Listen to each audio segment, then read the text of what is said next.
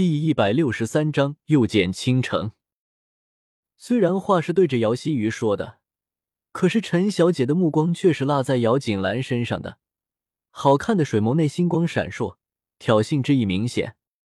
林寒宁鼻子里发出冷哼，放在桌子上的手一动，就想要起身，只是还未起身，手就被抓住了。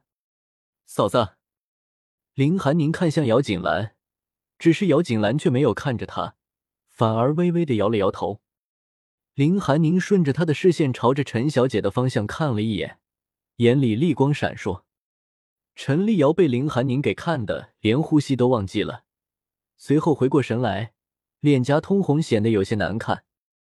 姚希瑜被陈立瑶给抓住，脸上写满了难看，只可怜兮兮的看着姚锦兰，希望姚锦兰可以看在他的面子上，不要再追究这些事儿了。陈小姐，虽然你还没及笄。不过，到底也这么大了，总不会连基本的是非分辨能力都没有吧？他让你来这里拿东西，你就这里来拿东西，你就真那么听他的话？当然不可能，我怎么可能听他的话？陈小姐听着姚锦兰的话，想也不想的说道：“姚希瑜虽然是国公府的小姐，不过姚国公府本来就日渐没落，连他陈家都比不上，他又怎么可能听姚希瑜的话呢？”实际上，反而是姚希瑜为了讨好他，所以才让他去珍宝阁拿东西。虽然说他不怎么看得上姚希瑜，不过白拿的东西他还是喜欢的。毕竟珍宝阁的东西拿出去还是非常有面子的。你不可能听他的话，却还来这里拿东西。姚锦兰看着陈立瑶，眼角眉梢中隐藏着淡淡的讥讽。所以你陈家是没钱到这个地步？需要去别人家铺子里白拿东西吗？姚锦兰话毫不留情，陈立瑶脸色一白，当即就要反驳，只是姚锦兰却没有给他这个机会。还是说，你陈家东西就是不用钱都可以拿走？所以说，陈小姐，你已经养成这样的习惯了。那不是说，你可以在我珍宝阁白拿东西不付钱，那么我也可以去你陈家的铺子里白拿东西不用付钱的。正要陈家经营的可都是些粮食铺子，若是陈立瑶真的敢这么说，那么他还真的就敢去哪里不付钱直接拿东西。反正现在冬日灾民饥饿寒冷问题都还没有解决，或许这个是一个很好的方法。这样的话，陈立瑶当然是不敢说的。虽然她是陈家的小姐，可是陈家的小姐不只是她一个人。如是她在外面说错什么，做错什么。为陈府带来了灾难，那么他的灾难也马上就要来临了。陈立瑶白了一张脸，恨恨的瞪着姚锦兰身边的姚希雨。若不是他怂恿他来这里拿东西的话，那么他也不会被姚锦兰被堵住，当然也就不会遭受这些屈辱了。所以，陈立瑶就一腔热血的恨上了姚希雨，完全忘记了，若不是自己贪心，那么根本就不会有这样的事情。姚希瑜被陈立瑶的目光看得头皮发麻，因为他心中清楚的知道，今天过后，陈立瑶恨死了，以后一定不会轻易的放过他的。哦，我还忘了告诉陈小姐一件事儿。姚锦兰将两个人的目光反应都尽收眼底，轻笑道：“这珍宝阁是我母亲给我留下的嫁妆，她可不是姚希瑜的。”姚希瑜都没有资格来珍宝阁白拿东西不付钱的，更加不要说让别人来这个铺子白拿东西不要钱了。所以，掌柜的，姚锦兰说着，从座椅上站了起来。是子妃，小的在这里呢。掌柜的一听见姚锦兰的话，急忙着走了过来，手上还拿着一本账本。以前姚锦兰从来都不管理这些问题。况且姚希韵和姚希雨本来就是姚国公府的小姐，做出这些事情，她也不好说什么。但是现在自家小姐明显要追究这些问题，她自然是要帮助自家小姐的。姚锦兰将掌柜的神情动作看在眼里，唇角露出笑意。我看刚刚陈小姐选东西的动作那么熟练，想必来这个地方也不是第一次了。现在既然要结账，那么就将之前的账也一起结了吧。免得留在那里麻烦。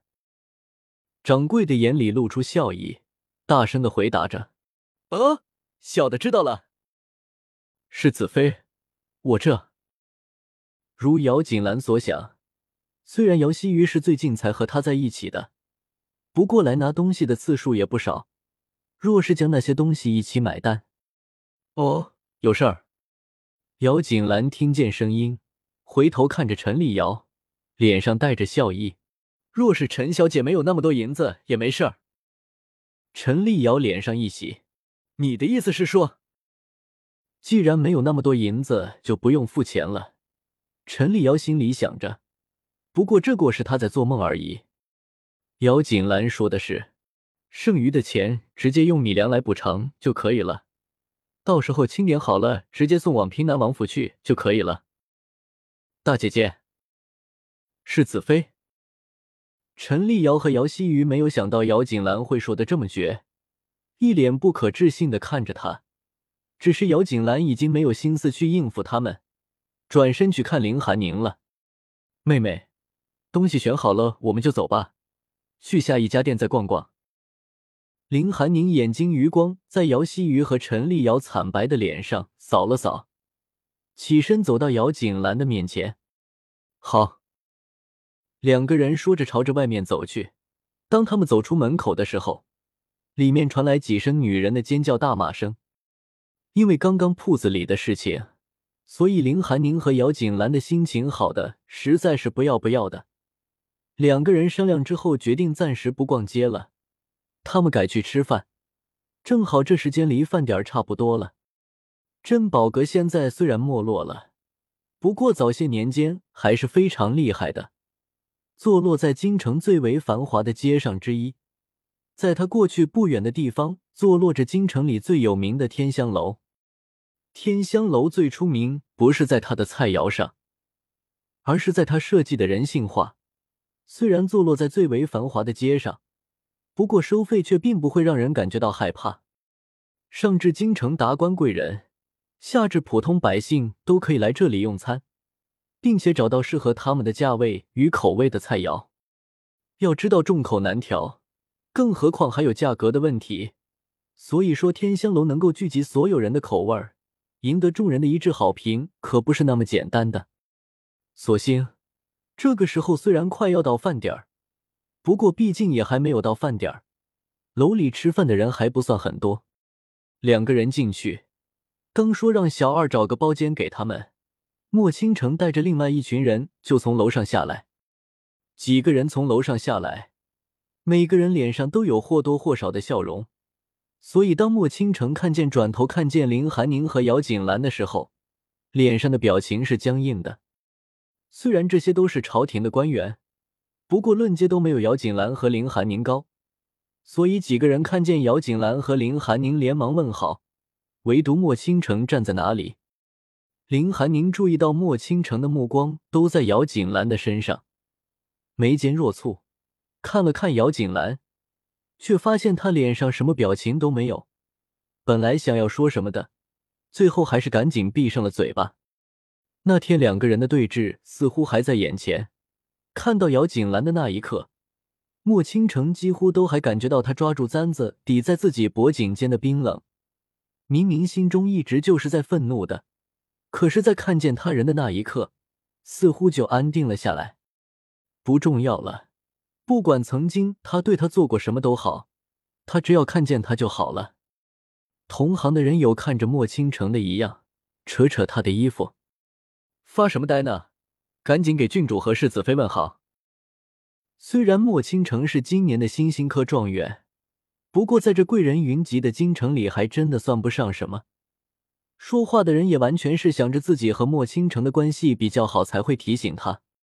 莫倾城回过神来，注意到同伴的目光，这才回头看着姚锦兰和林寒宁：“世子妃，郡主好。”莫倾城虽然是这么说着。不过目光还是只落在姚锦兰的脸上。状元爷今天也有空来这里吃饭。比起莫倾城的灼热目光，姚锦兰看着莫倾城的目光就像是看见一个寻常认识的人一般，语气平平，似乎几天前别院发生的那些事情都没有发生过。他和他不过是认识的陌生人吧？再无更多的接触。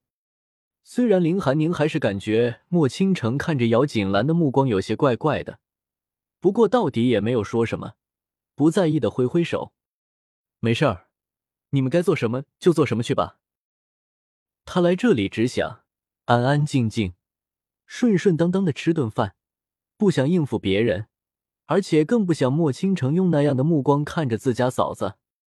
正想挥手让他们该走走。不要妨碍了他们吃饭，不想他们一个个倒是变了脸色。世子爷安好，世子爷安好。群起的问号声传来，众人回头，正好看见一身黑衣玄衣的林觉义站在姚锦兰的身后。在看见林觉义的那一刻，莫倾城瞳孔微缩，下意识的朝着姚锦兰看去。只是此刻，姚锦兰已经转头看向林觉义了。不是去办公室去了吗？怎么会在这里？刚刚办完事儿，听说你们在这个地方，就过来了。实际上，林觉义也才刚刚从皇宫里出来，刚刚在附近办些事儿。是林儿听见有人说要姚景兰和林寒宁来了这里，才进来的。